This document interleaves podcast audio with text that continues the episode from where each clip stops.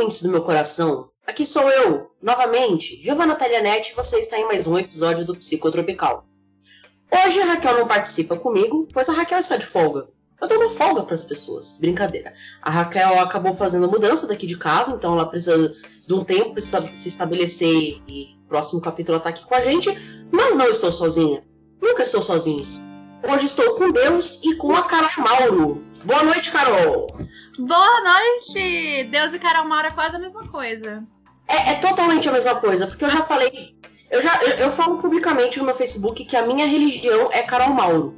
Oh, que linda! Ah. Eu adorei. Vou começar então, cobradíssimo.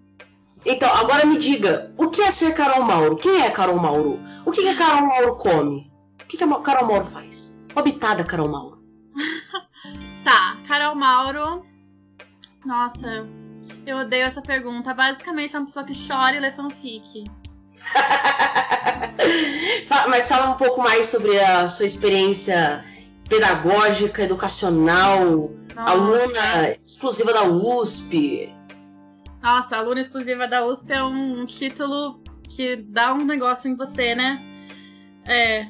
Então, eu acho que a minha experiência pedagógica, assim, começou de verdade no momento em que eu percebi que eu queria ser professora que eu era muito nova, assim, eu lembro que eu, meus professores iam dar aula e eu olhava para eles, eu, eu só pensava que eu queria fazer a mesma coisa, sabe? Eu olhava para eles com uma admiração tão enorme, assim, eu achava tão incrível aquele trabalho. Eu falava, não, eu quero fazer a mesma coisa. E o meu pai, ele é engenheiro, mas antes ele era professor também. Minha mãe também, professora de matemática. Meu pai era professor de matemática também. Inclusive, professor de matemática da minha mãe. A gente fala sobre isso depois. E é, sempre quando eu falava para eles que eu queria ser professora, tudo que eu recebia era tipo meio de desaprovação, sabe? Sim. Era, é, era meio tipo, ah, você quer ser professora, mas você é tão inteligente. Como se professores fossem burros, né? Então. Mas né? assim, né? o, o, seu, o, o, seu background, então, assim, seus pais são professores, mas eles não queriam que você fosse professora. Exatamente. É, é... Então, Ele... mas o, o, o porquê? O que, que eles te disseram? basicamente tudo que eu ouvia, o meu pai, ele, ele teclava muito naquela tecla do, ah, o salário, você não vai ter retorno financeiro, e não sei o que lá.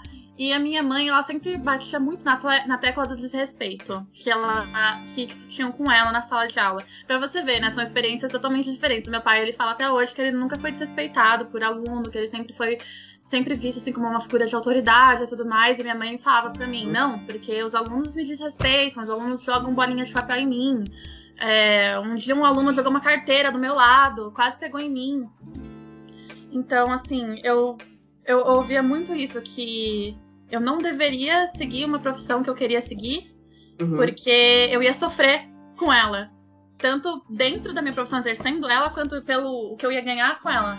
Meu retorno financeiro não ia ser bom. Então, basicamente, você vai fazer algo, você vai estudar muito para fazer algo, você vai sofrer fazendo isso e você vai ganhar pouco por isso. Era, era o que eu ouvia, assim, parecia horrível. Tanto que depois que eu descobri que eu queria ser professora, eu tentei não querer ser professora. Eu fiquei um tempo porque eu fiquei com medo. As pessoas falavam essas coisas pra mim, eu falava assim, ah, eu não vou sofrer desse jeito. Daí eu passei uns dois anos falando, não, vou ser qualquer outra coisa. Só que tudo que eu pensava em fazer me dava. Me dava uma, uma infelicidade tão grande. eu falava assim, você é engenheira. Nossa, eu ficava tão triste pensando em ser engenheira. Daí falava, você é tão inteligente, faz medicina. Eu ficava tão triste pensando em ser médica. Daí eu só. Quando eu cheguei no terceiro ano mesmo, que foi naquela hora de vamos ver, eu é, falei, mano. O raio racha. É, exatamente. Eu falei, é isso. Eu, eu não tô nem aí o que as pessoas dizem da profissão. Não quero saber o que, que eles estão achando. Eu quero fazer, eu vou fazer. Se der errado, ué, tenho a vida toda pela frente. Se eu quebrar a cara, eu vou e começo de novo. Tá certo, e... porque principalmente né? você, você é jovem, meu. Você, você, tem quase minha idade, não tem? Você tem? Não, eu tenho a sua idade. Eu tenho literalmente a sua idade. Eu tenho 23 anos. Então, você, você é jovem, cara. Você tem a vida inteira pela frente. Hum, mas. É, então, cara, então, não, não faz sentido, tipo assim, é, uma das coisas que eu. Minha crítica com faculdade e tudo mais é que com 23 anos a gente é obrigado a escolher a profissão pro resto da nossa vida. Sim. É então, é horrível, porque assim, é, você recebeu essa esse feedback da sua família de, ah, vai fazer medicina ser inteligente, ah, vai fazer engenharia ser inteligente. Como que, de alguma forma, né, isso criou alguma pressão em você, algum tipo de bloqueio, algum tipo de ansiedade, Nossa. alguma coisa que te fez, tá ligado? Você disse que você quase desistiu de ser professora, que você tinha medo de ser professora. Mas assim, na, na hora da escolha que você teve, é, co como que isso impactou? Nossa, isso impactou demais. Eu, eu, a primeira vez que eu admiti, depois, porque assim, quando eu era mais nova, eu tô, vou, vou colocar aqui as idades. Quando eu tinha uns 14, 15 anos, foi quando eu falei a primeira vez: não, eu quero ser professora, é isso que eu quero fazer. E eu recebi todo esse feedback negativo da minha família. Então foi. Eu fui assim, meio pra trás e falei: não, não vou ser professora. Vou ser, sei lá, engenheira, médica, qualquer, qualquer coisa. Nunca pensei em ser advogada também, porque eu, eu não. Eu falei assim, porque já falaram pra mim, por que você não vira advogada, você argumenta tão bem? E eu fiquei, sabe quem, tá, sabe quem também argumenta bem? Escritores sabe? É, então, de letras, pessoas é, mas enfim. Só, só contando rapidinho aqui uma história, o meu pai é advogado, meu pai queria que eu fizesse direito também, né, pra, pra manter os negócios em família. Daí, no ano que eu prestei o vestibular, eu passei com 100% na PUC, né? E daí eu mostrei assim, olha pai, passei 100% na PUC pra direito. Ele, poxa, que legal, filha, você vai? Eu, não, eu só tô te mostrando que eu passei. Se eu quisesse eu faria, mas eu não quero, então eu não vou, tá bom? Sim, é, é isso que tá. Eu acho que é uma, é uma das coisas que as pessoas falam, uma das coisas que as pessoas enxergam em professores é tipo, tadinho, não teve outra opção. Ai, não deu certo em outra carreira, virou professor. Mas não, as pessoas escolhem essa profissão. Eu escolhi essa profissão. É o que eu quero fazer. E você e escolheu essa profissão muito jovem, né? Sim, então, foi uma coisa muito assim, sabe, analisando a minha. A, a, as minhas vontades mesmo. Eu, eu olhava meu pai, eu admirava muito o trabalho dele, mas eu admirava de uma maneira de terceira pessoa, sabe? Eu olhava e falava, uau, essa pessoa é incrível. Agora, quando a minha admiração para os meus professores era uma coisa meio que tipo, eu me via naquilo, sabe? Eu, eu falava. Uhum eu quero fazer isso, eu posso fazer isso, eu tenho esse dom. Tanto que eu lembro que eu sempre pedia pra minha. A minha escola era colégio católico, né? Ah, eu acho que você conhece. Eu estudava no Colégio São José, em São Bernardo. Sim, conheço, conheço. Eu tenho é. amigos que estudavam lá. Se você é do ABC e não conhece São José, é porque você não sai de casa. não, eu não. quarentena desde 99. Enfim. Nossa. Eu, eu, estudei em colégio religioso, mas eu estudei um tempo. Eu estudei em dois colégios religiosos. Eu estudei em um e depois eu fui para outro. E não, não foi uma experiência muito positiva, não. Não, não gosto. Eu também. No, no Colégio São José, eu gostava muito porque era um colégio enorme. E eu, eu, eu me sentia em Hogwarts. Eu ficava explorando os lugares com meus amigos. E era muito. E a, apesar de ser muito grande o colégio, era muito familiar, era uma comunidade muito unida, assim. Ah, isso é legal. É. Apesar de ser um colégio religioso, mas tem, tem colégios religiosos bons. Isso, tipo, que de verdade são colégios que agregam muito, porque o currículo é forte e tudo mais, mas tem colégios religiosos que são bons. Por exemplo, eu estudei uma, uma época no colégio adventista e o, o ritmo do ah. estado. Mas era um saco ter que comer coxinha de, so de soja, tá ligado? Coxinha de jaca. O que, eu, são, o que eu mais eles são o que eu mais escuto de reclamação do Adventista é de não ter festa junina. É, não tem, não tem. Eles devem ter amando a quarentena. É, eu, eu acho que assim, é que pra mim, festa junina, tá ligado? É o lance mesmo de comer amendoim, de tomar quentão. Não, não quentão, né? É vinho quente, o que é feito com cachaça é quentão, né? É. Então, é, tomar quentão, comer amendoim, tomar chá de amendoim é isso. Eu, eu, por exemplo, eu cresci numa família meus, ambos meus pais eram quase ateístas. Eu fui descobrir que, que era Jesus com seis anos de idade, que eu não tinha ideia do que, que era religião de fato. Mas, enfim, para mim, assim, não fazia falta, exceto pelos pés de moleque. Puta que pariu. Tem um bagulho que eu gosto, é pé de moleque. Nossa, eu não gosto de amendoim, mas às vezes eu sinto uma vontade de comer pé de moleque também, porque o cheiro é bom pra caralho. Eu não gostava de amendoim até eu comer pé de moleque. Pé de moleque salvou a vida de todo mundo. Pé de moleque converte pessoas. Venha para a religião do pé de moleque. Mas enfim. me, fa me fala um pouco de como que foi sua jornada na USP, como que tá sendo sua jornada na USP, como que foi o ingresso, o que que você acha, é, assim, do dia a dia da USP. Então, a minha jornada na USP, então eu decidi que eu queria fazer letras. Uhum. Foi aí que eu comecei a olhar pra USP. Porque até então, eu não olhava pra USP, sabe? Eu Sim. não, não sei porquê. Mas daí quando eu fui pesquisar o. A pessoa que mais me inspirou, assim, a descobrir que eu queria fazer letras foi um professor de literatura que eu tive no, no segundo e terceiro ano do ensino médio. E ele fazia na Unicamp. Então eu pesquisava muito sobre, tipo, como que era a- o curso de letras na Unicamp e tudo mais. E eu descobri que existia um negócio chamado linguística. Sim. E eu, e nossa, eu me identifiquei muito com a linguística. Eu descobri que eles estudavam coisas que eu me questionava desde que eu era criança e ninguém me respondia. Porque ninguém tem acesso. Ai, eu sempre perguntava coisas pra minha mãe, tipo assim, é. Por que, que a gente faz um som desse jeito quando a gente fala essa palavra e desse outro jeito quando a gente fala outra? Tipo, por que, que a gente fala cachorro e tá tudo bem, mas a gente não pode falar úculos? Tipo, por que, que o U é igual ao O em umas palavras e não nas outras? Uhum. E ela, e ela só ficava tipo, porque a língua, a língua funciona desse jeito, sabe? Daí quando eu descobri que tinha uma ciência que estudava e explicava isso pras pessoas, eu fiquei totalmente apaixonada. Daí, eu não queria ir pra USP, eu queria ir pra Unicamp porque eles tinham um curso de linguística, só de linguística, não era tipo letras, português e linguística, era tipo linguística. Daí eu falei, caralho, é isso que eu quero fazer. Daí eu prestei a USP, a Unicamp, eu prestei USP, letras USP, a linguística na Unicamp, e na Unesp eu prestei ecologia, tipo, mal nada a ver. Eu falei assim, eu vou prestar ecologia, que curso bonito, árvores. E, tipo, adoro. E na, no, no SISU também eu botei uns negócios nada a ver. Tanto que no SISU eu passei em engenharia aeroespacial, na UFMG. Eu entrei na UFABC com a intenção de fazer engenharia aeroespacial. Ah, sério? Sério. Meu, incrível. Eu fiz bastantes matérias do curso, só que aí eu decidi mudar pra economia, porque assim, cara, é, na moral, eu, assim, quando eu, quando eu decidi seguir carreira acadêmica, eu era muito nova, e eu não via que carreira acadêmica era algo que não tava na minha realidade. Porque pra seguir carreira acadêmica, é, tá ligado? Você precisa de um suporte dos pais, e É. eu não tive suporte nenhum dos meus pais. Eu tive muito apoio do meu pai, assim, muito entre aspas, mas meu pai me apoiou, mas a minha mãe não me apoiou em nada. Então eu tive que sair meio brigada da casa da minha mãe pra poder fazer o que eu queria. E também tinha o fato de eu fazer um curso que meu pai não, não aprovava muito. Mas eu entrei na UFABC com a intenção de fazer física e engenharia aeroespacial. Aí depois eu falei assim, hum, vou dar uma olhada na computação. Aí esse ano eu decidi mudar pra economia, porque era o que eu queria desde o começo. Ah, isso é incrível. O importante é a gente estar feliz. E, meu, essa. Viajar pelos cursos assim é a melhor coisa que tem, porque você tá fazendo economia e você tem um conhecimento sobre coisas que outros economistas não vão ter. Sabe? Então, é- é- isso, isso a UFABC é muito boa.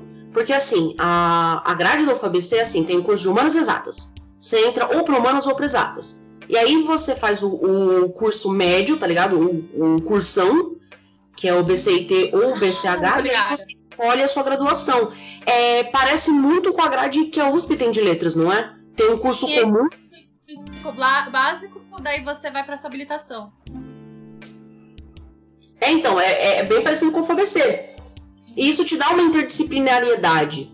Mas Ah. também, ao mesmo tempo, é, eu, eu vejo muito o seguinte: eu acompanho, por eu ter feito bastantes cursos na Letras USP, é, eu não- nunca estudei na USP na parte de letras. Eu acidentalmente fui matriculado em economia, mas isso é outra história. Então, eu, eu sempre fazia alguns cursos na letra USP, tipo, desde 2017. E foi aí, caros ouvintes, ouvintes do meu coração, é aí que eu digo pra vocês, foi na letra USPs, na, na, na letras USPs, na letras, de- na letras, na faculdade da letras que eu conheci a Carol Mauro, porque eu falei de sânscrito e ela falou de sânscrito. Enfim, é, eu, eu sempre ouvi, assim, meio que pelos corredores, uma rixa entre os alunos. Aluno de grego não gosta de aluno de japonês, aluno de japonês não gosta de aluno de russo. Co- co- como que é esse environment? Você acha que é um pouco, sei lá, tóxico? Porque assim, eu, eu ouvi uns comentários de um aluno, tipo, meio que discriminando outro aluno por conta do curso dele. O que, que você acha disso? Olha, a Letras é literalmente o maior curso da América Latina. Uhum. Literalmente o curso que mais tem aluno em toda a América Latina. Ou não sei se é o continente americano inteiro ou a América Latina, mas é o curso de letras. E assim, é impossível conhecer todo mundo. Só que, ainda assim você conhece muita gente. E é uma coisa meio. Eu acho que assim, tem filha da puta em todo lugar, mas se você tem mais gente num lugar, a concentração de filha da puta vai ser maior também. E eu acho que é isso que acontece na letras. Eu, as pessoas com quem eu convivo, os meus amigos mesmo, as pessoas com quem eu paro no corredor para conversar, nunca falariam, ai, tal coisa ridícula, essa habilitação péssima, não sei o que lá, não serve pra nada. Porque eu escolho muito bem meus amigos. Vide, vide Giovana. E. Obrigada. É, mas eu já ouvi falar de gente falando assim, ai, que saco.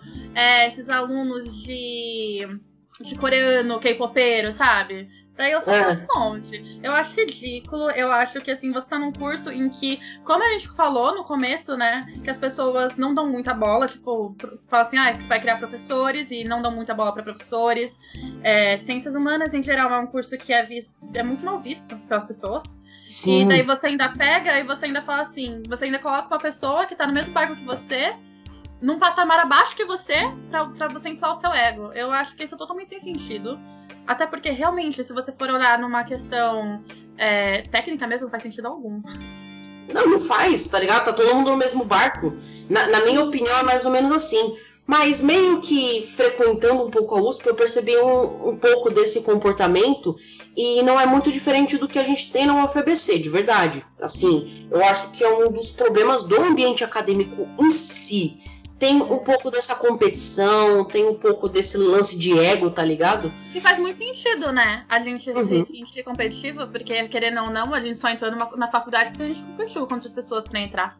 Sim, então, mas é, eu parto do pressuposto que se você entrou na mesma faculdade que eu, Uhum. não importa se você tirou 900 e eu tirei 500, você decidiu fazer a mesma coisa do que eu. E eu decidi fazer a mesma coisa que você. Então, em intuito, a gente já tá muito parecido, tá ligado? Já, já nivela muito as coisas.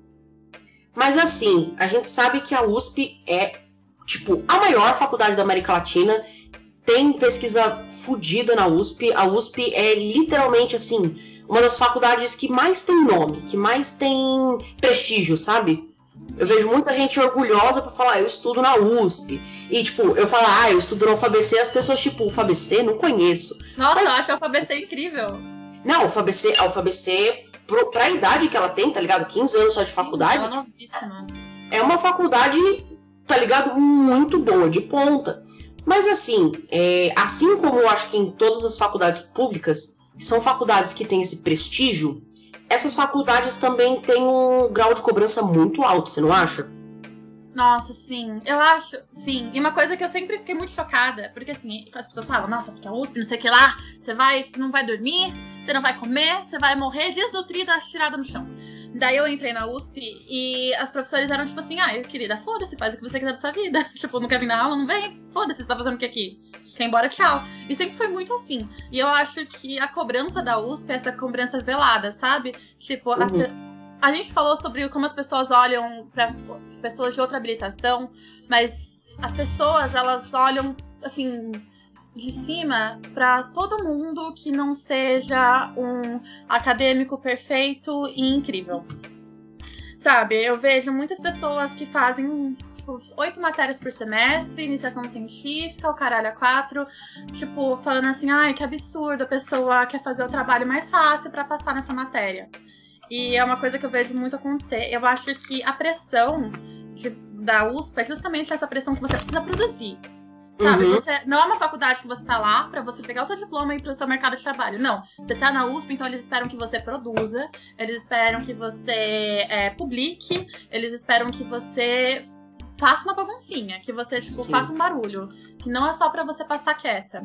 Eu Uhum. acho que tá a pressão da USP. Então, é, é- é realmente, é como a maioria das faculdades públicas mesmo, só que a USP é Uhum. um pouco mais forte, né? Você acha que essa pressão pra produzir, essa pressão pra, é, tá ligado? Entrar no meio acadêmico, você chegar na faculdade fazer seu nome, fazer pesquisa, fazer iniciação, é, tirar as melhores notas, você acha que isso, assim, vendo num panorama assim da letras mesmo, porque muita gente Caros ouvintes, prestem atenção nisso. Muita gente tem muito preconceito contra a faculdade de humanas, principalmente com letras, porque eles acham que a faculdade é fácil, que a faculdade é tranquila. Quem conhece a realidade de USP, quem conhece a realidade de UFSCar, quem conhece Unicamp, sabe que não é. Mas assim, Carol, eu quero te perguntar, você acha que essa pressão acaba adoecendo os alunos? Ansiedade, depressão, é, bagunça assim a, a, cabeça da pessoa? O que, que você me, que que você me diz?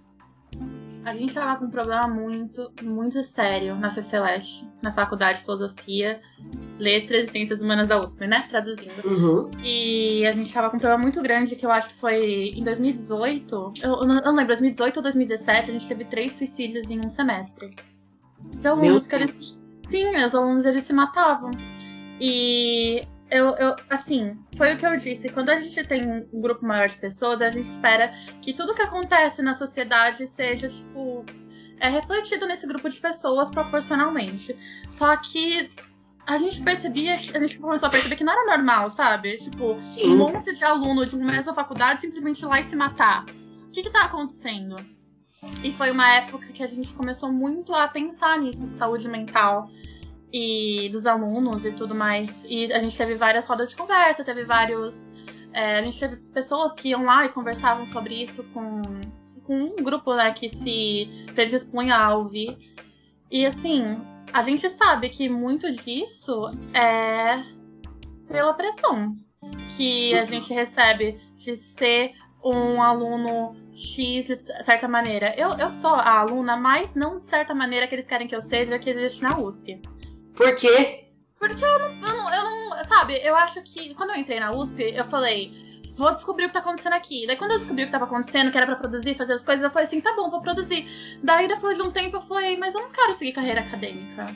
Uhum. Por que, eu tenho que ficar me desdobrando pra produzir coisas que não necessariamente vão ser úteis para mim. Tipo, tem muita, eu tenho muitas ideias de iniciação científica, muitas ideias que eu já tentei, inclusive, levar para frente.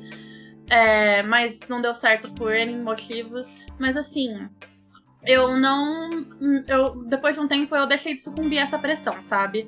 Eu não olho para mim e penso, ah, eu sou um lixo porque eu não tenho uma iniciação científica. Eu deixei de fazer isso. E só que eu.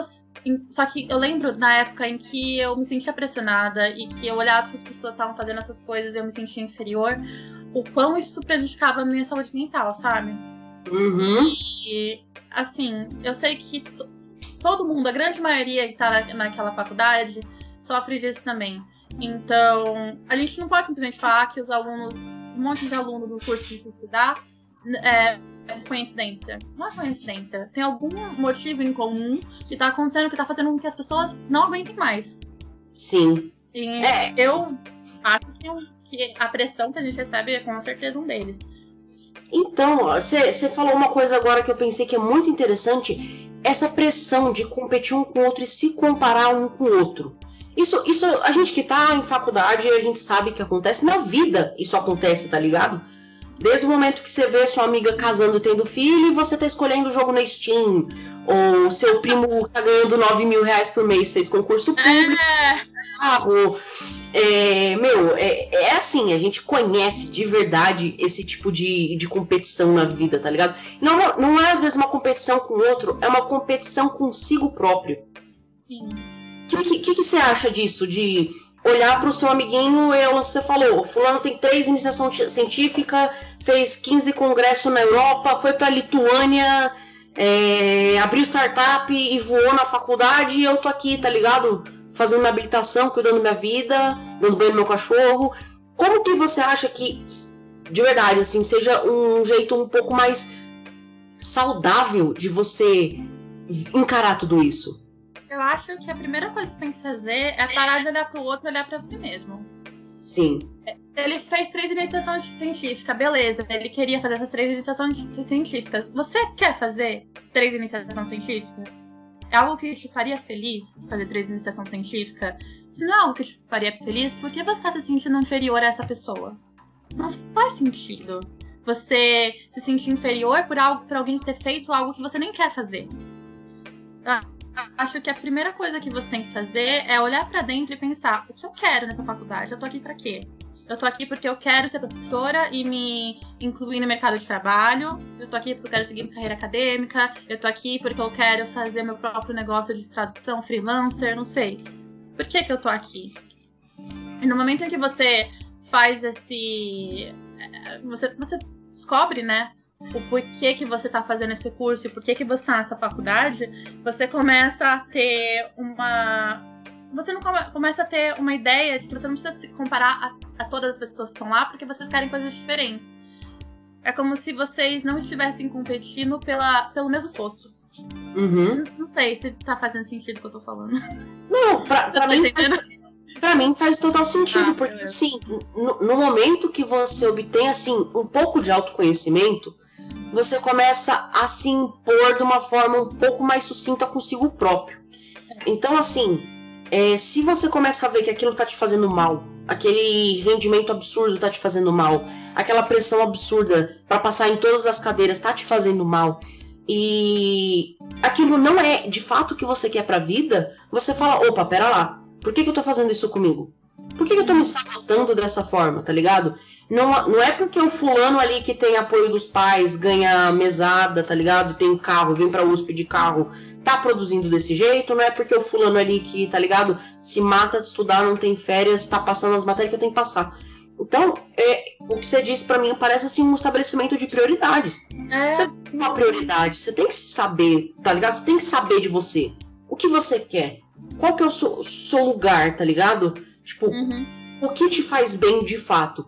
Porque o que eu vejo muito é que, mano, geralmente a gente nunca escolhe. O primeiro curso, assim, que a gente vem na cabeça, assim, raramente quando. No seu caso, que você teve certeza, quero ser professora. Mas, assim, quando a gente é criança, é adolescente, muitos dos cursos que a gente quer, a gente não sabe se a gente quer. Uhum. Porque muitas, muitas vezes a gente é apaixonado por um bagulho, tá ligado? Eu era muito apaixonada assim por desenho. Eu gostava de desenhar muito. E aos poucos eu fui percebendo que eu fui sendo podada, porque eu era muito boa em matemática. Aí os meus pais falando, ah, mas você vai fazer desenho, tá ligado? Nossa, sim. Tem o que seus desenhos, tá ligado? Então você vai percebendo que vai tendo essa poda. E quando você chega nos 18, que é o ano do ou vai ou racha, você não sabe o que você quer. Porque você É. nunca teve um- uma coisa cultivada em você que, tá ligado? Representa o que você de fato quer. E aqui no Brasil a gente tem uma realidade que é muito interessante, que é o lance do que tá, o, o que tá dando dinheiro. Sim, exatamente. Porque Sim. você vê, porque os, os seus pais, eles sempre falam pra você, por que você não faz direito? Por que você não faz medicina? Por que você não faz engenharia? Eles nunca falam pra você, por que você não faz ciências sociais? Você não faz música. Você não faz música? Porque são coisas que supostamente não dão dinheiro. Uhum. Porque o, o- o lance é que a, a gente tá numa estrutura social presa aqui no Brasil, que pra mim é o seguinte: você é obrigado a produzir, você é obrigado a ter dinheiro, você é obrigado a fazer tudo isso e ter uma família, e isso, e aquilo, e aquilo outro, aquilo outro, aquilo outro, tudo antes dos 30, tá ligado? Senão você é um fracassado. E É. isso, isso para mim é uma das coisas que tá, tipo, adoecendo a nossa geração, tá ligado? É, Nossa, geração- a nossa geração é muito doente. A nossa geração, eu acho que é uma coisa assim, eu vejo a gente interagindo na internet. Uhum. sabe, sabe aquele meme daquele cara rindo, sofrendo, assim? Você olha os olhos dele, ele tá sofrendo? Eu Sim. vejo isso nos olhos de todo mundo da nossa geração. É, é totalmente Hold the Pain Harold. Porque a, a nossa geração tá sendo bombardeada por toda essa pressão o tempo todo. Então a, a gente que é, tipo, pós-millennial, que no caso seria um Zoomer, né? Que é a geração Z. Que. É um Zoomer, né? O, Super mesmo? Eu não sabia desse nome. o apelido é Zoomer. É pra usar o. Boomer, tá ligado? Mas assim, eu entendo que aqui no Brasil é um pouco diferente porque a gente ainda tem uns comportamentos mais millennials e menos zoomer. Porque, tá ligado? O, o que acontece em gerações nos Estados Unidos é diferente do Brasil. Exceto pelos boomers, que são realmente muito parecidos. Não, os boomers, eles são. É incrível, né? Eu acho que talvez seja por eles terem vindo bem no começo dessa.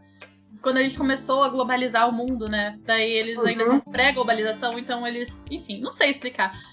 É, mas eu li em algum lugar que eu, você, assim, a, a nossa geração, ela é uma geração de transição. Nós. O que a gente pode chamar de Zillennials, que é entre Millennials e a geração Z. Isso, é, um, um pós-millennial. Vamos chamar de pós-millennial pra lembrar pós-punk, porque eu amo pós-punk. Enfim, nós somos os, os millennials, ou Z-millennials, ou os pós-millennials. E a nossa geração, pelo que eu vejo, assim, é uma das gerações real mais doente que eu conheço. Porque no, no meu, no meu círculo de amizades, Tipo, hoje em dia eu seleciono muito bem minhas amizades, obviamente, porque você é minha amiga, Carol. Mas o, os caras millennials é, que são meus amigos, assim, é, eu, sempre, eu sempre conto nos dedos. É. Ou tem ansiedade, ou tem depressão, ou tem bipolaridade borderline, ou tem algum problema de saúde crônico, ou tem algum problema de saúde, tá ligado? É, é, não é sintomático, somático. A pessoa fica estressada, fica doente. Eu sou assim, eu sou assim. Eu tô sobre estresse, puf, sinusite atacou, gastrite atacou. Fui parar na UTI por conta de gastrite e tava vomitando sangue. Ai. O que eu quero perguntar a Carol Mauro, caros ouvintes, me acompanhem nessa. O que, que você acha que a nossa geração, que é uma geração que é focada na, na produção, focada no rendimento, é focada no mudar o mindset, o que, que você acha que isso está provocando, você que é educadora, o que, que isso tá. O que, que a gente está passando para as crianças? O que, qual que é a visão de saúde mental que a gente está passando para quem é mais novo? Olha, eu vou contar uma, uma, uma coisa que aconteceu. Eu tá. dava aula de inglês numa escola. E um dia eu tava. Já tinha acabado meu horário, já podia ir embora. Só que o meu computador tinha pifado e um aluno meu sabia consertar o computador. E eu falei assim: putz, ele vai consertar meu computador de graça, top. Levei o computador pra ele lá. Enquanto a gente tava lá fora do horário, é, começou um zum zum zum. E eu fui ver o que tinha acontecido. Uma menina no meio da aula tinha desmaiado. E falaram que ela tinha tomado um monte de comprimido. Que ela tinha induzido uma overdose. E Nossa, ela tinha. Quantos anos? Sim. Ela tinha, eu acho que 16, 17 anos. Meu Deus. Assim, e ela era. E sabe, eu fiquei muito chocada com isso. Daí eu comentei com o meu colega e falei, tipo, nossa, você viu? A menina, ela. Você não sabe o que aconteceu ontem. A menina, ela fez uma coisa e falou assim, ah, eu fiquei sabendo. Putz, é não é a primeira vez que ela dá umas dessas, às vezes ela vem pra, pra aula chapada e tal. E ele tava achando isso, tipo, triste, porém normal, sabe? Uhum. E eu uhum. acho que uma das coisas que prejudicam a gente no momento de ser professor e de, de instruir, sabe? E inspirar essa nova geração é que a gente tá tão acostumado com doenças mentais, a gente tá tão acostumado com a gente tá sempre fugido das ideias, com pensamento suicida, com, com pensamentos negativos, que a gente vê essas crianças fazendo isso e a gente às vezes não se comove o quanto a gente deveria se comover e coloca numa caixinha de isso é normal. É uma sensibilização, é uma dessensibilização, é... né? Sim, porque querendo ou não é uma coisa que a gente convive muito, sabe? Foi o que você disse. Tá, os nossos amigos, todos, a gente, todo mundo tem um monte de problema, ou é depressivo, ou é borderline, ou é bipolar, ou tal coisa, que quando um aluno chega e fala pra gente coisas do tipo, ah, eu queria me matar, você não pensa apenas, poxa, coitado dessa, desse aluno, preciso ajudar ele. Você, obviamente, você pensa isso, mas também você pensa, ah, isso é assim com tal pessoa também que eu conheço, comigo, não sei quem. Então você acaba se sensibilizando um pouco por normalizar essa situação, o que é uma situação que não deveria ser normalizada. Não, isso faz total sentido. É, é normalizado porque a gente, nossa geração, é muito dita que tudo é frescura. Se você não arranjou um emprego com 18 anos e não tá numa multinacional com 20, Nossa, culpa é sua. Se você, no meu caso, por exemplo, eu sou epilética. Uhum. E eu tenho um, um, possível diagnóstico de autismo que eu tô procurando um diagnóstico mais profundo, mas enfim. Uhum. É, e eu não posso passar estresse, porque quando eu passo estresse aumenta minhas convulsões. Então, é um bagulho que assim, eu às vezes tento, falo assim, não, não vou pegar aula tarde da noite de sexta-feira porque eu tenho que relaxar, eu tenho que fazer isso, aquilo, eu não posso me botar estresse, eu não posso trabalhar até 11 horas da noite, e quando eu vejo, eu tô fazendo. Porque os meus pais diriam para mim, tá ligado? O que tá uhum. parado? O que você tá fazendo na sua vida? É, o que, que você tá. Tipo assim, você não precisa de emprego, você não precisa trabalhar, você tá fazendo corpo mole. E é uma das coisas que a gente, por exemplo, eu vejo muito na, na carreira acadêmica, tá ligado? É, ah, não terminou sua dissertação por quê? Por que, que você não programou mil linhas, tá ligado? Esse final de semana. É uma coisa muito assim, a gente tá sob uma, uma pressão é. constante e constante da gente mesmo com a gente mesmo. E a gente acaba se dessensibilizando mesmo. É, e não apenas essa pressão, é tipo, ah, por que você não fez tal coisa? Como a, os nossos motivos não são suficientes. Porque se você chegar um professor e falar assim, desculpa, professor, eu não fiz porque eu tava tendo uma crise de pânico, eu não conseguia respirar. Ele não vai falar, poxa, espero que você seja melhor. Ele vai ficar tipo, foda-se, sabe? Você não tava morrendo, eu tava tendo só uma crise de pânico. Então... É, cadê meu paper? Me dá meu paper! Publica! Publicação de nível 5, eu não quero nem saber. É, ridículo. Meu, em 2018, a, a, minha mãe, ela morreu no final de 2018. Ô, pô, e... eu não sabia meus pêsames, meu. Oi? Eu não sabia meus pêsames. Ah, muito obrigada. E eu lembro que eu perdi basicamente meu semestre inteiro. Porque ela ficou doente no, no mês de novembro. E ela uhum. morreu no dia 15 de dezembro. Que foi bem na época das provas, né? Das avaliações de entrega de trabalho. E eu tive que sair de São Paulo e fiquei em outra cidade pra ficar perto dela e tudo mais. E eu perdi todas as provas. E era uma questão de que assim, eu tava com a cabeça tudo. Eu não tava com a cabeça boa, né? Obviamente. Minha mãe tinha acabado de morrer. Daí eu falei pros professores e tem professora que nem me mandou resposta, sabe? Tipo assim, professora, minha mãe morreu, eu posso fazer a prova outro dia? Sabe, nem se importaram em me responder, simplesmente me deram um zero e foi isso. Nesse semestre, das seis matérias que eu tava fazendo, eu passei em uma, que foi literatura armênia medieval, porque foi a única professora que se compadeceu da minha situação e falou: não se preocupa, entrega o trabalho quando você puder. Foi, a única, foi a única matéria que eu passei. É, então, e, e isso, essa falta de sensibilidade, a gente vê, tipo, pra gente a falta de sensibilidade é ver uma pessoa se matar e falar, putz, triste, mas é. normal no cotidiano. Mas para a geração, tipo, dos nossos professores, que possivelmente ou são boomers ou geração Y, tá ligado? São os pré-millennials, eles geralmente têm uma, essa dificuldade em aceitar é, a depressão, a ansiedade, a síndrome do pânico, aceitar assim, dificuldade que o aluno tem em produzir o quanto eles imaginam. Eles acreditam que a nossa vida é muito fácil, não é?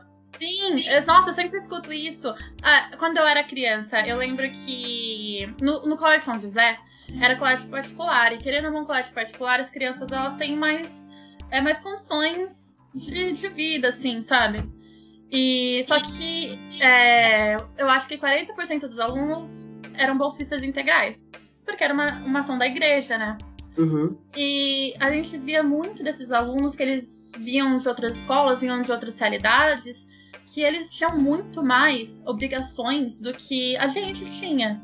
Uhum. Sabe? E eles tinham, por exemplo, assim, ah, eu não posso, eu tenho que ajudar minha mãe na loja dela, tal, aquela lojista, eu preciso ir lá ajudar. E às vezes os professores falavam assim para os alunos: por que, que você não fez a lição de casa? Você não tem que fazer mais nada da sua vida? Mas muitas vezes os alunos tinham sim que fazer outras coisas da vida deles, muitas outras coisas. E é uma. E isso tudo é uma ideia que se estende até a faculdade. A gente está numa faculdade pública, só que ainda assim os professores eles não entendem que existem alunos de todas as classes sociais lá. E que o Sim. aluno tá lá e a única coisa que ele tem que fazer não é só estudar. Ele precisa trabalhar, ele precisa ajudar na casa dele. Sabe, no, no meu caso, quando a minha mãe ela, ela morreu só em 2018. Só que desde 2016 ela, ela esteve muito doente. Ela, ela ficava doente e ela melhorava. Então ela teve um tumor cerebral em 2016. E uhum. assim, eu tinha que ficar em casa, eu tinha que cuidar dela, e eu tinha que dar banho nela, e eu escutava essas coisas, sabe? Tipo, ai, mas por que, que você não faz tal coisa? A única coisa que tem que fazer é estudar. Sabe? Não era a única coisa que tinha que fazer é estudar. E eu fico pensando, eu tava na situação, quantas outras pessoas não estão também nessa situação? É, enfim. É, é, é cansativo. Eles, eles, é cansativo. Eles romantizam muito o sofrimento. Sabe? Tipo, ah, a pessoa tem que sofrer mesmo pra ir em algum lugar. Mas não. O ideal seria que ela não sofresse. É, o ideal é que as pessoas não sofram de nada, tá ligado? Assim, uhum. Assim, nada que seja alheio àquilo que elas causaram, tá ligado? É, você decidiu entrar numa faculdade para se formar e não para sofrer. Se você quisesse sofrer, você iria para uma dungeon sadomasoquista, hein? É, e voltando àquela questão de pressão da USP, a, uhum. essa pressão de você não sofrer, de a sua vida ser muito feliz, é algo que acontece demais. Porque a gente escuta essas coisas, sabe? Eu lembro que quando eu tava no meu, no meu segundo semestre de grego, no meu quarto semestre da faculdade, é, tinha o professor tava falando de dicionário. E foi Uhum. bem na época que minha mãe tava doente, assim, eu, eu literalmente eu vendia brigadeiro na escola pra comprar remédio pra ela. E daí o professor tava falando que a gente tinha que comprar o dicionário pra poder fazer a prova. Eu falei assim, ó, professor, não tá dando pra comprar o dicionário agora.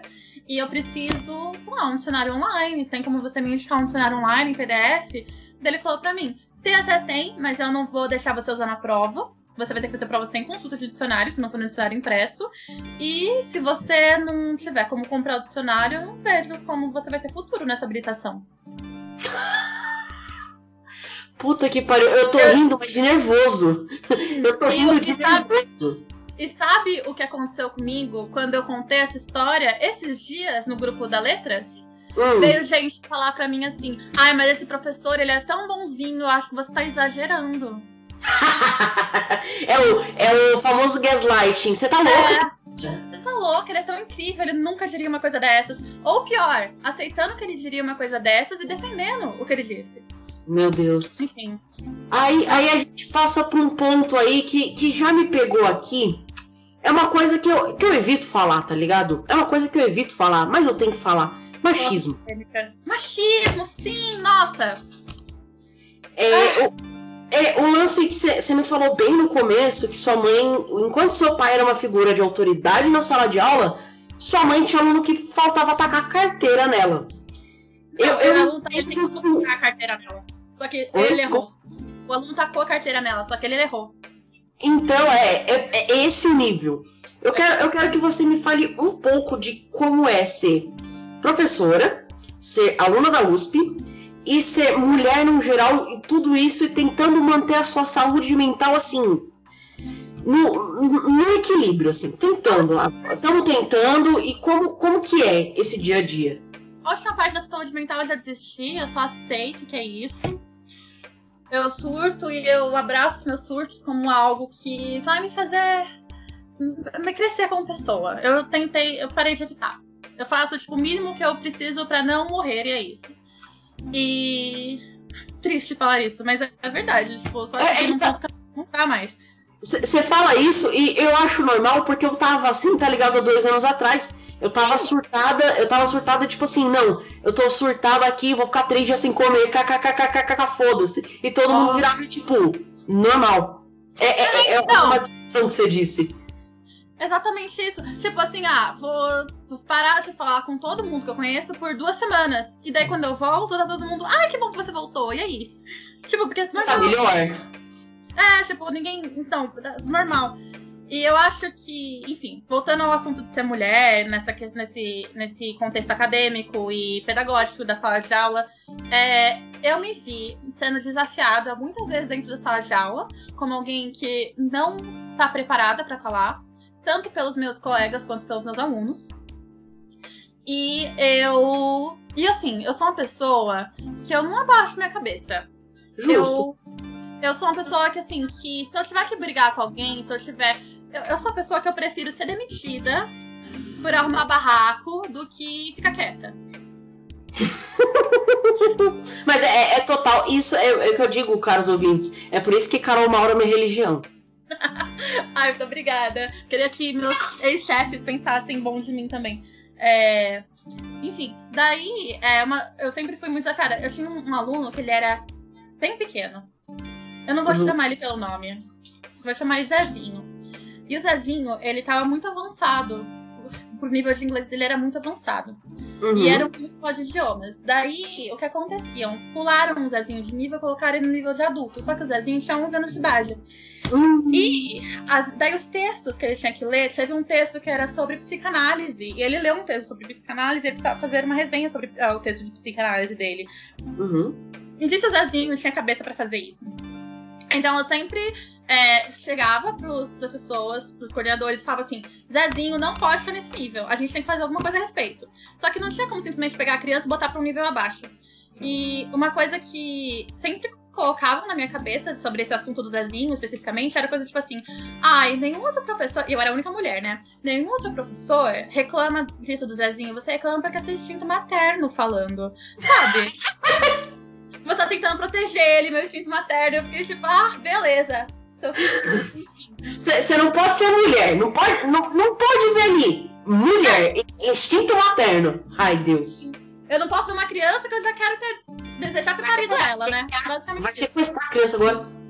É, aí, e não, e assim, eu sempre fui a pessoa que era posta nos, pros níveis mais infantis é, normalmente, antes de eu entrar, a, os níveis de infantis, assim, de pré-escola, era, tipo, intercalado. Uma professor dava um semestre, o professor dava outro semestre. Depois que eu entrei, era eu, eu, eu e de novo eu no próximo semestre. Porque eu era mulher. Então aí te colocam nos, nos níveis é. mais baixos. É, não, uhum. não só por pensar assim, talvez ela não seja capacitada, mas ela tem jeito com criança. Ela tem jeito. Não, é assim, eu dava é, no, no, mesmo, no mesmo semestre, eu dava aula tanto para o profissionalizante quanto para as crianças de 3 anos.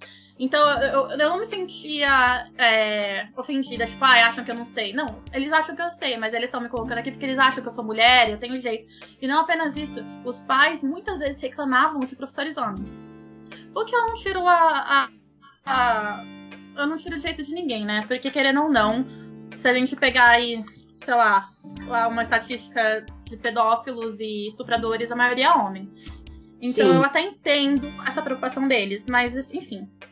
E eu sempre me senti muito, muito, não ofendida, mas eu me sentia um pouco incomodada. Eu não me, me importava em dar aula pros pequenos, mas eu me sentia incomodada pelo motivo que faziam isso. E na faculdade, eu sempre me senti que eu que eu sei, não apenas eu, eu via que as minhas colegas mulheres, para serem levadas a sério, elas precisam ser muito melhores do que qualquer homem. Às Sim. vezes o homem, ele era um homem meio merdinho, assim. Só que era, nossa, o fulano é tão inteligente. Você lê o trabalho do fulano? Perfeito. Daí você lia o trabalho, era um trabalho meio bosta. Agora as minhas amigas faziam uns trabalhos incríveis, assim, que eu olhava e pensava, meu Deus, essa mulher é tudo perfeita, vai ser a próxima presidente do Brasil. Daí os professores davam um 7. Sabe? Ai, meu Deus. Inclusive, é, teve um caso muito engraçado Teve um caso muito engraçado de uma amiga minha, ela fazia os trabalhos dela e do ex-namorado dela, me, os, os, o das mesmas matérias. Que? Ela fazia, ela fazia os. Calma, não expliquei direito. Essa minha amiga. É, é, é, que eu, eu, estou pasmo por ouvir mulher fazendo o trabalho de homem. E isso para mim já me deixou um quê? É. Ela fazia os trabalhos dela e do namorado dela para essa matéria. E os namorados do, que foram escritos pelas mesmas pessoas, namorado do menino, namorado não, o trabalho do menino sempre ganhava um 10. E o dela ganhava, tipo assim, 8, 9, beleza. Daí no final da do, do semestre, o namorado, o ex-namorado dela foi convidado para fazer iniciação científica com o professor. Porque os trabalhos deles eram, dele era muito bom. Enquanto ela, que, que realmente queria fazer iniciação científica, foi é, descartada. Você entende? Eu, eu, eu entendo, eu entendo totalmente. Não tem outra explicação a não ser machismo. É foda, porque é, é o lance que você falou dos seus pais. É, sua mãe temia por você porque ela levou, ela quase levou uma cadeirada, só não levou porque o aluno errou, enquanto seu pai era uma figura de autoridade. Não, é. ele é professor. E eu vejo um pouco de diferença nisso quando um cara fala que ele é professor, por exemplo, nos cursos de exatas, para quando uma mulher fala que ele é professora. Quando você é mulher, pelo menos na minha visão, você tem que provar que você sabe. Quantas vezes o cara. Não, quantas vezes os caras não me perguntaram o que era impedimento? Quantas vezes os caras não me perguntaram qual que era a seleção do São Paulo é em. Quando você fala que você, que você gosta de uma banda, daí o cara fala assim: ah, é? Qual é o nome da mãe do guitarrista? É, qual que é o CPF do cachorro do guitarrista? É a mesma coisa, a gente, a gente tem que se provar muito. E aí vem uma outra outro questionamento que eu tenho aqui para você, antes do bate-bola jogo rápido, que eu, eu copiei essa frase do, da Gabi, da Gabriela, Marília Gabriela da, da Band, da Band, não, do SBT, eu não sei se TV. Isso sim, clientes. Isso assim, meus ouvintes. É, aqui tem plágio, sim.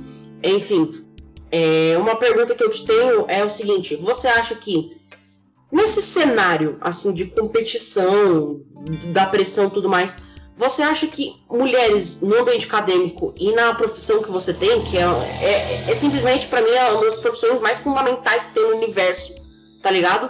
É, sem professor você não tem porra nenhuma no mundo.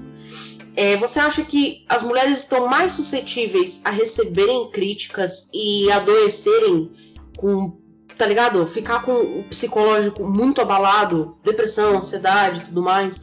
Tudo isso, você acha que todo esse ambiente machismo, competição, tudo isso é ruim para as mulheres e de que forma? O que, você acha? Olha, eu acho que sim. Baseado na minha experiência. Eu sempre fui uma pessoa que foi, como eu disse, eu nunca ficava muito quieta. Então eu sempre reclamava muito. Muito mesmo. Se uma coisa me incomodava minimamente, eu fazia um inferno sobre isso. Porque eu preciso resolver. E eu sempre recebi dos meus colegas homens é, feedbacks do tipo, ah, eu não ligo, sabe? Tipo, ah, isso me incomoda. Oi? Ou você é mandona. Ah, não. Eu nunca ouvi que eu sou mandona. Mas eu, eles falavam assim, quando um, um professor pegava uma turma que já tinha sido minha, eles falavam para mim, eu acho muito interessante, porque as meninas te amam, os meninos te odeiam. Era sempre assim. As meninas Sim. elas me viam, tipo, nossa, que incrível! A professora de cabelo colorido fazendo as coisas que ela quiser. Daí as meninas eram tipo, nossa, aquela professora é louca. Enfim. é. é. Putz, é, é uma cedo. Aposta. É, desde cedo. E, ai, calma, eu me perdi. A pergunta era sobre. Ah, é, tá bom é pior pra mulher, né? A questão psicológica e tudo mais. Isso. É, o, o, que. A toxicidade, tá ligado? Que é. a gente sabe que tem. que vem do machismo. É, o que, como que a mulher sofre com isso? O que, que você acha que impacta mais para as mulheres? Também as mulheres que você vê à sua volta. Olha, é, mas eu, infelizmente, eu nunca trabalhei com uma porcentagem maior de mulher do que de homem. Uhum. Grande parte da minha vida profissional, eu fui a única ou uma das tipo, duas mulheres da, do grupo de professores. E eu sempre reparava, é, não como tratavam as outras mulheres, né? Porque eu não tinha muito corpus para reparar nisso, mas eu sempre reparava como me tratavam. E uma das coisas que eu acho que é legal apontar é que a minha relação com os meus superiores era muito mais conturbada do que a relação dos meus amigos homens com os superiores deles. Hum. Eu acho que eu sempre recebia. Eu acho que as pessoas esperavam mais de mim. Ou até. Não, literalmente, as pessoas esperavam menos de mim, porque eu era mulher. Então elas esperavam que eu não, que eu não, fica, não falasse tanto quando as coisas me incomodavam. Elas me. Elas esperavam que eu não. Sabe, muitas vezes quando eu dei aula pra adulto, adolescente, eu batia a boca mesmo. Ah, os mole moleque, mó filha da puta, vai falar uns bagulho pra mim no meio da aula. Teve um dia que a é, menina. Você é mais submissa. É, então, teve um dia que um, um menino ficava dando em cima de mim. E era uma turma bem de manhã. E tinha eu e ele na escola. Eu, os meus alunos e o, o, o zelador. Daí o moleque ficava dando em cima de mim. Ah, eu dava uns fora nele mesmo, sabe? Eu ia fazer o quê? Ia ficar lá aguentando. Eu dava vários foras nele. E, tipo, das pessoas falavam assim: ah, você não devia fazer isso, né? Você não devia dar uns foras nele. E, sei lá, eu fico imaginando, eu tenho que aceitar ser assediada por um aluno que, teoricamente, deveria me respeitar. E eu tenho que ficar feliz com isso. E eu fico imaginando, eu, graças a Deus, eu respondia. Mas quantas outras não respondem? Quantas outras não chegam e falam assim, ó, fulano fez tal coisa. Teve uma vez também, e assim, é, mulher, eu não acho que mulher possa ser machista, mas mulher pode reproduzir machismo. Isso, e exato. Eu tive uma aluna que ela reproduzia muito machismo. Ela falava coisas para mim do tipo, ela me perguntava coisas aleatórias para me testar mesmo, sabe? E tipo, se eu tô, fui contratada pela escola e se eu tô dando aula para ela, que não era um nível baixo, é porque eu sei. E se ela tá lá, é porque ela sabe menos. E ela me falava as coisas, eu falava, explicava pra ela, ela falava assim, ah, porque eu vi na legenda de tal coisa que era assim. Porque eu vi naquele filme a legenda falava tal coisa. Daí um dia eu falei assim pra ela, olha, se você não acha que eu sou boa o suficiente pra te dar aula, você vai lá embaixo, você fala na recepção que você não quer mais aula comigo. Daí, ou eles vão me tirar dessa turma e eu vou perder a turma, ou eles vão te, te mudar de turma e você vai pra outro professor. E se você acha que você é boa demais pra estar aqui, por que, que você não pega e vai aprender inglês lendo legenda? Tome, distraída. Sim, daí era aquela coisa, ai. Daí, às vezes a, a, o pessoal da escola não passavam, né, pros meus superiores. Eles ficavam tipo assim, ai, cara, não fala tal coisa, eu não vou falar pra fulana, mas assim, não fala isso pra aluna. E eu fico imaginando que se eu engolisse essas coisas, hoje em dia era algo, até hoje, assim, que eu ia olhar para trás e pensar, nossa, eu tava lá pra sofrer, sabe? Eu tava lá pra levar na cara. Uhum. E isso, isso acaba muito com o nosso psicológico, sabe? Você ser contratado para você fazer um trabalho e você ter que aceitar ser assediada pelo seu aluno 500, sabe? Que acabou Mano. de atingir a puberdade. Você ter que ficar levando, falando que a outra aluna lá, que a legenda do Netflix é melhor que você. E, Você fica botando era pancakes em tudo. sim, e eram coisas que esperavam que eu aceitasse. O problema não era eles fazerem isso, era eu não aceitar. Esse, era aí onde estava o problema. E isso acaba muito com o psicológico de qualquer pessoa. Uhum. Muito. Ainda mais quando você tem que ficar se provando. Eu sou capaz o tempo todo, eu sou isso, aquilo, outro. Sim. Bem assim mesmo. Enfim, vamos lá para um bate-bola, jogo rápido. Que não vai ser um bate-bola, jogo rápido igual da Gabi, porque, caros ouvintes, do meu coração, eu não assisto TV acho que desde 2014. Você assiste TV, Carol? Eu só assisto quando tá passando Big Brother. Ah, eu nem Big Brother assisto. eu, eu acompanho o Big Brother, é igual eu eu acompanho futebol, tá ligado? Eu gosto muito de futebol. Ah, Eu acompanho pelo rádio. ah, entendi. Que incrível. Então, tem, tem uns. Tem uns bagulho assim da Jovem Pan tudo mais que eles ficavam falando lá da, do Big Brother, né? Ah, o Prior isso, ah, o Babu aquilo, ah, a Manu Gadassi lá, pipipipopopó. Aí eu ouço o futebol no rádio também, porque é pra não passar raiva. E também porque eu sou pé frio. Porque quando, tá ligado? Eu assisto o jogo de futebol, o meu time perde, então eu ouço no rádio. Entendi. Vamos lá, vamos saber um pouco mais de Carol Mauro. É, Carol, me fale um pouco mais de você. Quais são os seus hobbies? Meu, eu tenho hobbies muito ecléticos. Eu gosto muito de desenhar, muito. Que é uma coisa que eu faço desde criança. Eu gosto muito de ouvir música e brisar na música, procurando é, significados secretos. Eu gosto muito de ler poesia, especificamente poesia. Uhum. E como eu disse no começo, eu gosto muito de ler fanfic. E eu desenterrei uma- um hobby meu que estava enterrado desde 2008, que é de escrever fanfic. E eu tô passando a quarentena escrevendo fanfic. Mas eu, eu, eu sou total fujoshi, eu assumo isso sem vergonha nenhuma, brincadeira, eu tenho vergonha. É, eu tenho vergonha. E eu escrevia bastante fanfic também, quando eu era adolescente, principalmente. E eu, eu- uma vez eu tive um sonho aleatório e eu comecei a escrever umas duas, três páginas, mandei um conto para uma professora, e uma, uma professora minha que leu, ela falou assim, meu, é muito bom porque você não tenta fazer um livro. Eu tô tentando escrever o livro até hoje. Eu escrevi ele todo manuscrito, mas eu tenho que digitar. E eu tenho preguiça. Mas eu tenho umas fanfics também que estão paradas. É uma boa ideia. Aí, ouvinte, tá sem fazer o. tá sem fazer porra nenhuma na quarentena? Vai ler fanfic. Qual que é o seu anime spirit? Sim. Você você usa anime, anime spirit, Carol? Então, não, é porque não é fanfic de anime. Ah, Eu não, mas. Onde você, onde você bota no Ah, Wattpad? eu, eu bosto, eu bosto na. Eu, eu bosto, não, eu posto na. no fanfiction.net. Porque eu gosto muito, porque é muito específico, né? O fanfiction. Eu gosto É, muito lá. Justo, justo. É melhor que o. Mas eu tô começando a gostar muito do Archive of Our Own. Você já ouviu falar desse site? Não, nunca ouvi Meu, falar. é um site muito bom. Procura Archive of Our Own, de fanfic. Boa. E além de escrever fanfic, vamos lá. Quais que são seu- suas músicas, assim, do momento? A música do momento da Carol. Nossa, a minha música do momento que eu descobri antes de ontem, que eu tava, assim, eu sou muito ruim de descobrir música, porque eu sempre escuto as mesmas. Daí eu só descubro música quando eu tô distraída, porque daí eu esqueço de mudar. Daí eu tava lendo fanfic, né, obviamente, e começou a tocar uma música da Lana Del Rey, do último álbum dela que se chama uh, Hope is a Dangerous Thing for a Woman Like Me to Have. Olha esse Uou! É, é, é, eu sou suspeita pra falar que eu gosto muito de Lana Del Rey. Nossa, eu amo muito a Lana. Daí, cara, quando eu escutei essa música, eu fiquei escutando em repeat, em repeat até agora. E é perfeita. Inclusive, ela fala nos primeiros versos da Sylvia Plath.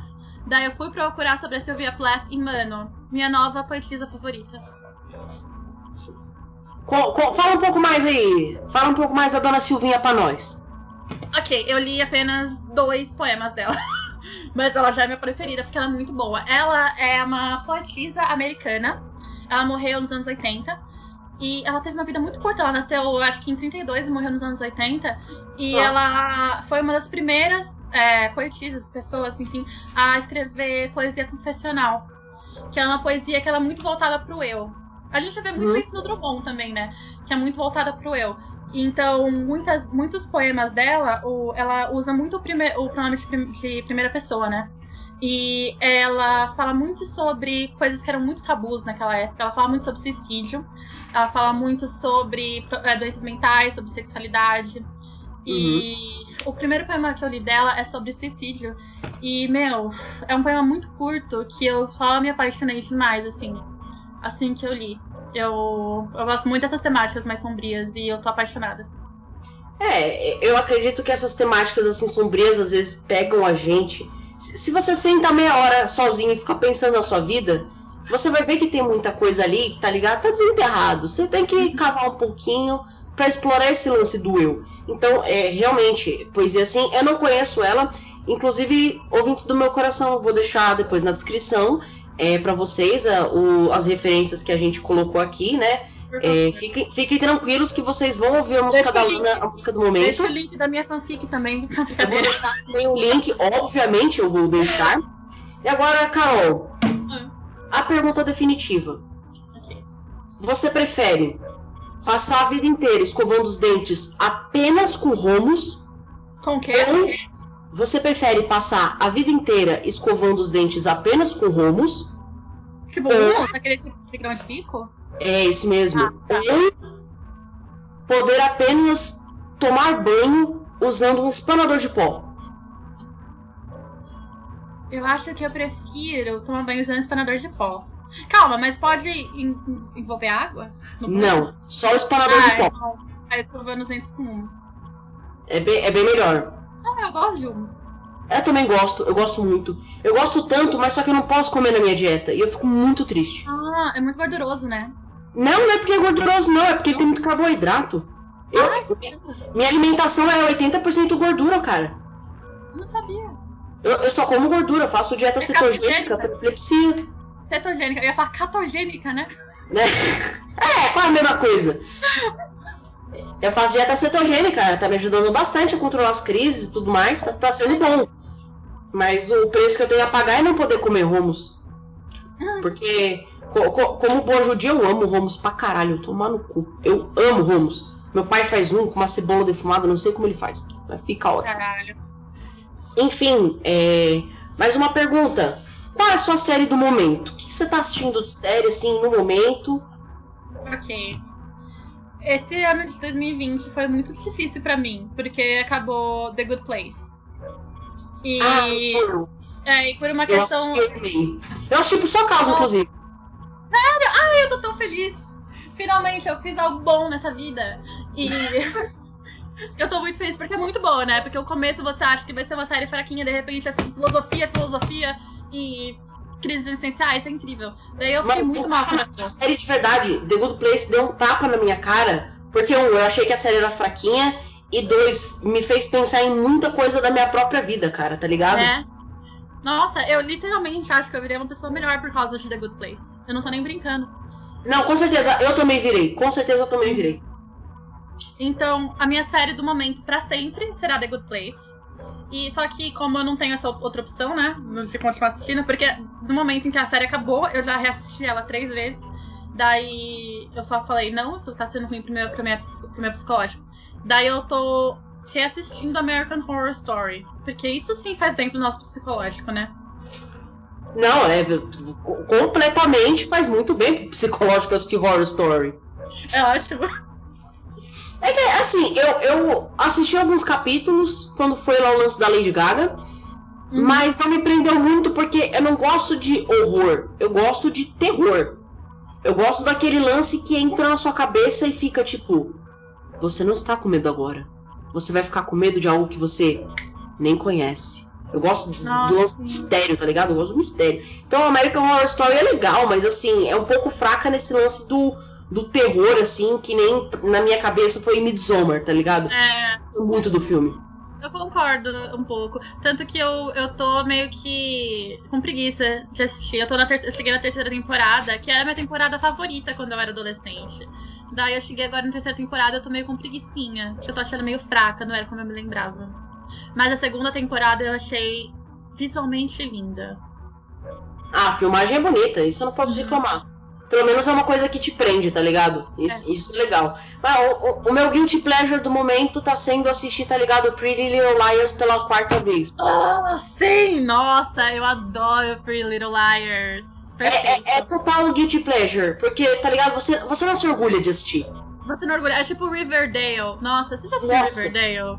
Não, eu não assisti o Riverdale, mas eu assisti o Ragnarok, que é um Riverdale nórdico, tá ligado? Sério? Eu passei pelo. Eu tava tentando. Eu tava procurando o filme do Thor outro dia na Netflix.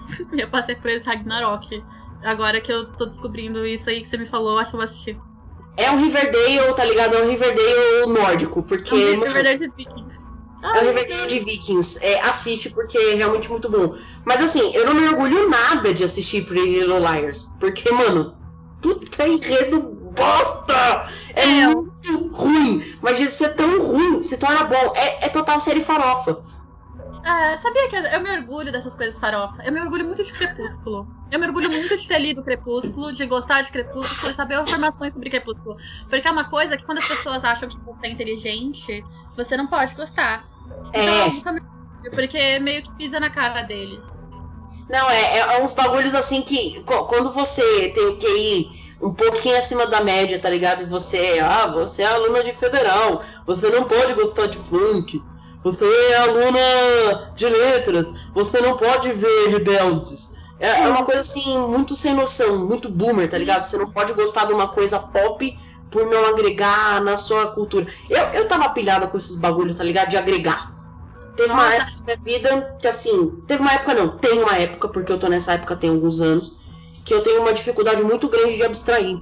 Então eu não consigo sentar assim e ler um livro tipo Jogos Vorazes, porque eu penso, mano, isso daqui não vai agregar porra nenhuma pra minha vida. E eu, eu me bloqueio, velho. Eu tenho uma péssima notícia pra você, que isso vai continuar acontecendo pra sempre. Eu me sinto assim também. É, isso é uma E, porra! e eu amo Harry Potter. Eu sei que é complicado falar isso hoje em dia, por vários motivos. Mas eu tenho, tipo, duas tatuagens de Harry Potter e eu tô escrevendo fanfics de Harry Potter. E as pessoas ficam tipo, ai, mas Harry Potter. Harry Potter é tão sei lá o quê. Você faz letras, tão você devia estar lendo sei lá o quê. Você tá- devia estar lendo. É, é, como é o nome do cara lá? Chekhov. E eu. Tchaikov, é, não, O Tchaikovsky Tchaikov é o que escrevia, o Chekhov. É isso- O Tchaikovsky é o que faz as músicas. Inclusive, no É. Instagram é por causa do Tchaikovsky, o Sugar Plum Fairy. Mas o, os livros é o Chekhov. Hum. Enfim. Só que não, eu gosto de ler Harry Potter e foda-se. Não, tá certo, tá certo. É, é- é um dos bloqueios que eu tenho que tirar, porque assim, quando eu começo a fazer uma coisa literalmente inútil, eu começo a ficar ansiosa, velho. Eu começo, real assim, a ficar ansiosa porque eu tô. eu- olha só o, o- o meu pensamento de vida.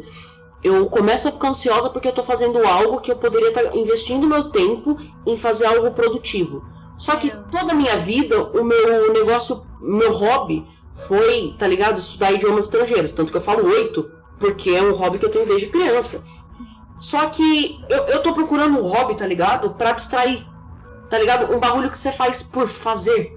Um bagulho assim, É. inútil que você faz. Eu tô procurando e eu não consigo achar, porque eu fico muito pilhada, mano. Meu, isso é um problema real da nossa geração. Eu vejo muitas pessoas passando por isso também. É algo a ser trabalhado, porque é algo assombrador. É, Sombra. Sim, te assombra, porque, mano, no dia que eu sento, tá ligado, pra assistir Pretty Little Liars, eu fico com uma coisa na minha cabeça do tipo assim, porra, eu devia estar fazendo um curso. Hum, eu devia estar fazendo um curso. Não, não, não, não, não. Vou voltar, vou voltar a estudar C. Vou estudar C, vou estudar C, vou ter que estudar C. Aí eu pego o livro, começo a C, aí quando eu vejo, tipo, cadê minha diversão, porra? É, nossa, eu não passo por isso mais.